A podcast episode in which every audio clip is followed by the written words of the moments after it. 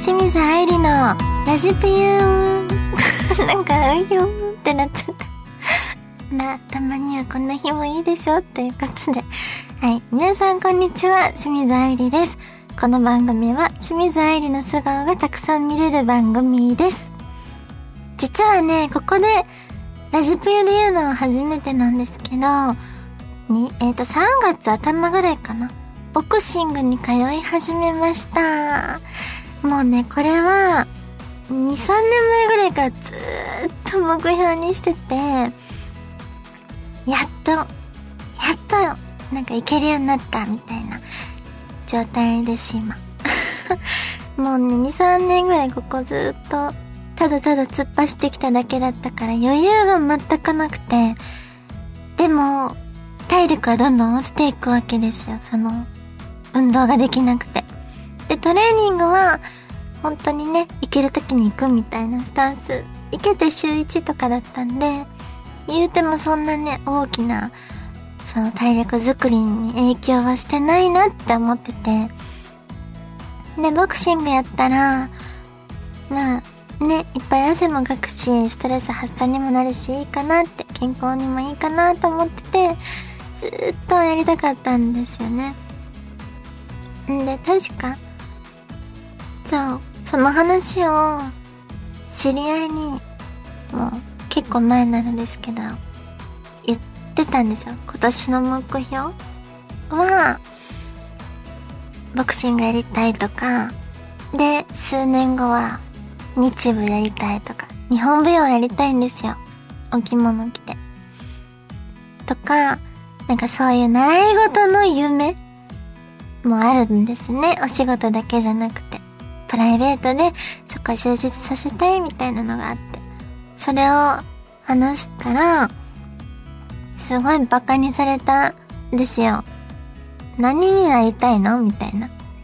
それがめちゃめちゃムカついて 何になりたいのって、ね、そんな大事なことなの？とか思って、でもまあ、絶対実現させてやるって思ってたから、より嬉しいんですよね。通えるようになったのが。はい。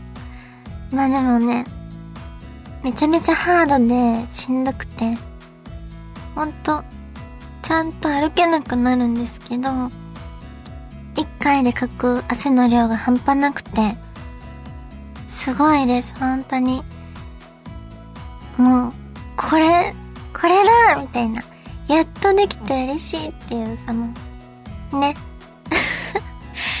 伝わってくれるかわからないですけど、やっぱそういうプライベートの充実のさせ方もね、大事ですよね。遊びも大事だけど、自分の、なんだろう、スキルアップじゃないけど、ちょっとでもそういうのに、ね、効果があるなら、やっとくべきだと思うしね。はい。ちょっとこれから、味噌汁？突入して、とんでもなく体力が落ちてしまってるので、このボクシングと、たまにのトレーニングで、体力づくり頑張りたいなと思ってます。はい。この番組は皆様からのメッセージも募集中です。今後はラジクロのサイトの右上のメッセージボタンからと、ラジクロのツイッターか、清水愛理のツイッターからのリプライでも募集しております。皆様からのお便り、ぜひお待ちしております。それでは、清水愛理のラジプユ、スタートです。この番組は、ラジオクロニクルの提供でお送りいたします。はい、OK です。だらんとしてたらいいですね。ラジプユーンみたいな なんか変な感じで。変でしたよね。今回あれ使いましたよかったんで、どう表現したらいいかわからない。私もなんでそうなったんだろう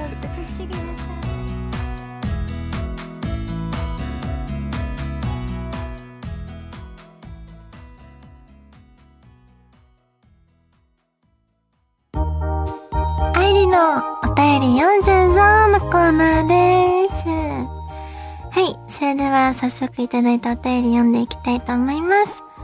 まずは、あきらさんからのお便りです。愛理ちゃんこんにちは。ついこの前 YouTube でグンピーさんとのアニメ動画の愛理ちゃんを見てあまりのそっくりさに大笑いしてしまい、しました。失礼しました。あまりのそっくりさに大笑いしてました。シチュエーションはどこかで見た気がしましたが、あのゆるさは愛理ちゃんならではだね。笑い。これからも活動頑張ってね。ありがとうございます。ね、あのアニメの私、そっくりでしたね。あのなんか、気だるそうな、眠そうな、顔。ね、そっくり。で、まあ、あの、ゆるゆるな感じのアニメもまたね、面白いですよね。ゆるさ、ゆるさがあってね。はい。もうちょっとアップされていくのか？もう終わったかな？まだあったと思うので、その単体の方もぜひ見てみてください。続いて、まさとさんからのお便りです。アイリン、スタッフの皆さん、いつも楽しい放送ありがとうございます。みやちゃんを家族に迎えて1年が過ぎましたが、みやちゃんとのエピソードや、のろけ話などあれば、かせてもらえたら嬉しいです。みやちゃんにデレデレのアイリンが好きなので、思いっきり親バカ爆発させちゃってください。ありがとうございます。もうね、毎日可愛い可愛い可愛いって言いまくってます。多分人生でこんなに可愛いって言葉に発したことないよ。そのぐらい言ってますね。毎日可愛い。毎日可愛さが増すし、ほんで甘え上手なんですよね。みやちゃんは。つ、猫ってツンデレってよく聞くじゃないですか。ツンの部分がないの。もう甘々で、で、まず朝起きた時、えー、家を出る前、帰宅後、お風呂入った後、寝る前、約5回ぐらい甘えたタイムが必要なんですよね、ミヤは。なので、一番可愛いのがお風呂上がりの時なんですよ。多分、おるのに甘えられへんっていうのがもどかしいみたいで、上がってからの甘えたモードが、その5つの中でも飛び抜けてる感じ。だからもう、服着る前に、私が立って、着る T シャツとかをね、探し回ってる時、にもうパッと足元見たら、手伸ばして、足元にへばりついてるっていう感じ。抱っこして、みたいな感じ。だから、裸でいつも 抱きかかえて、で、しばらく抱っこして、こう、ゆりかごみたいにねもうほんと赤ちゃんみたいだよ。はい。もう、デレデレです。みやのためならなん、もう、何でもできるって感じ。はい。続いて、同じく、まさとさんからのお便りです。アイリーン、スタッフの皆さん、いつも楽しい放送ありがとうございます。新年度を迎えて、新入社員が今年も入社してきましたが、年々若い人たちとのジェネレーションギャップを痛感しています。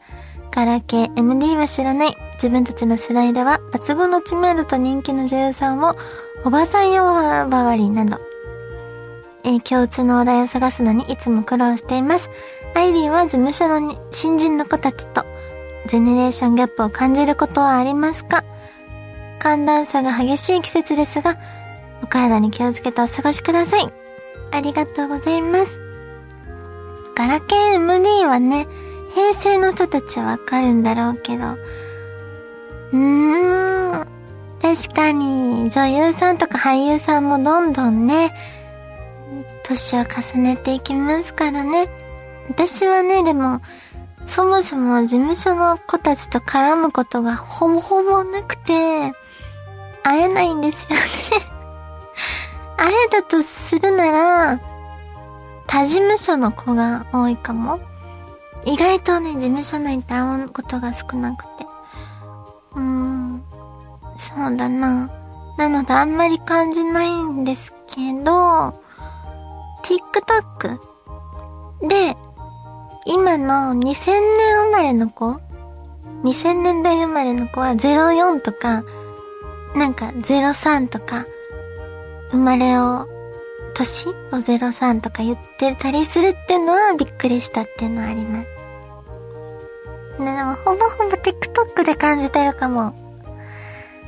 今の JK ってこんなメイクうまいんだとか、今の JK ってこんなおしゃれなんだとか、制服がまず可愛かったりとか、まあまあ田舎と都会っていう差もあるかもしれないですけど、なんかそういうね、うん、感じますよね。今、この時代と昔との違いは、すごく感じます。はい。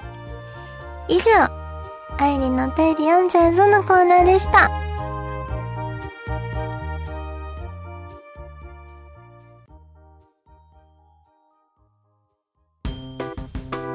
愛理の何でもランキング。困った時の何でもランキングです。今回のランキングは、うわぁ、結局寝れずに朝を迎えてしまった。くそ。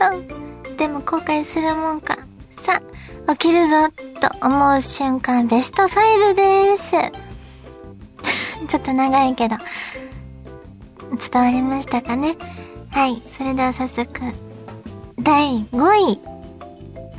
隣人の iPhone のアラーム音が壁突き抜けて聞こえてきたとき。ね、もうこの瞬間、うーわ、朝、朝来たって思う瞬間ですね。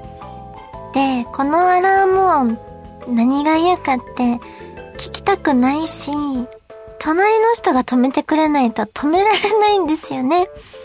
ずーっと鳴りっぱなしの日とかもあるから、そういう瞬間はより、うわ、もう起き、起きるしかないみたいな感じになります。続いて、第4位。韓国ドラマのシーズン2ぐらいまで余裕で完結しま、もう一回読んでいいですか？噛んじゃった。第4位。韓国ドラマのシーズン2ぐらいまで余裕で完結してしまってることに気づいたとき。はい。もうね、その時には遅すぎるんですよね。もう目も遮っちゃってるし。もう、すんごい、ね、盛り上がってるところで、アドレナリンも出てるだろうし、もう起きるよって思う瞬間です。そして、第3位。歯も磨いて寝る準備してたのに、夜中に朝ごはんとしてしっかりご飯を食べ始めた時。もう、このスイッチ入るとな、ダメですね。でも、都合のいいように考えます。こういう場合は、あの、今はちょっと早めの朝ごはんなんだって思うようにして、ご飯を食べるといいですよ。はい。続いて第2位。TikTok を見ていたら、大きなクジラの神秘的な鳴き声が聞こえる動画がおすすめで回ってきたとき。もう、もう、クジラ鳴いてるやんってなります。うまいことタイミングよく明け方にね、クジラが回ってくるんですよね。はい。そういうちょっと神秘的な、ちょっとね、怖いと思うような、なんだろう、クジラの大きい鳴き声が聞こえると、うわ、もうそれは起き、起きなってなる瞬間です。続いて、第1位は、テレビから暴れん坊将軍のテーマ曲が流れてきた時、もう終わったって思う瞬間ですね、これは。もうナンバーワンすぎます。狙ってないのに、よりによってなんでテレ朝にしてるんやろとか、いろいろ考えてしまって、結果的にその、オープニングとか、真顔で最後までしっかり見ちゃいます。でも、寝れなくなって、あ、もう起きなってなる瞬間、第一位です。もう、これ以上の、な、ものはないよね。暴れん坊将軍が第一位でしょって。はい。以上、愛理の何でもランキングでした。ちょっとな、何でもすぎたけど。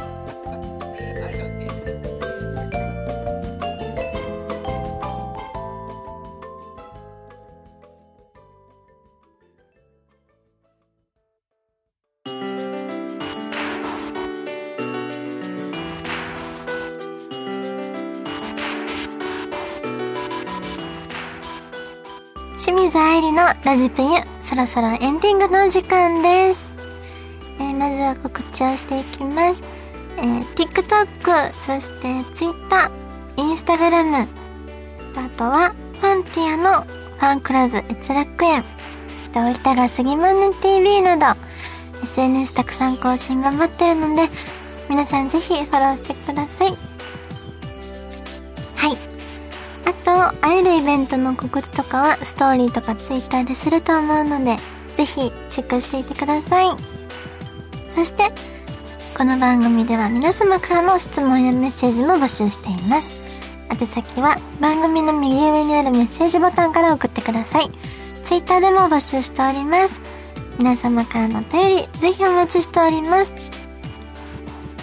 ここまでのお相手は、この後、上田チャンネルの収録で、なんと、ピカソの生まれ変わりの役を演じることになって、もうどうしていいかわからないぐらい、どぎまぎしている清水愛理がお送りいたしました。詳しくは上田チャンネルぜひチェックしてください。この番組はラジオクロニクルの提供でお送りいたしました。はい、OK です。すごい設定ですね。すごい設定ですよね。なるほど、それちょっと難しいな。名前はカピソっていう。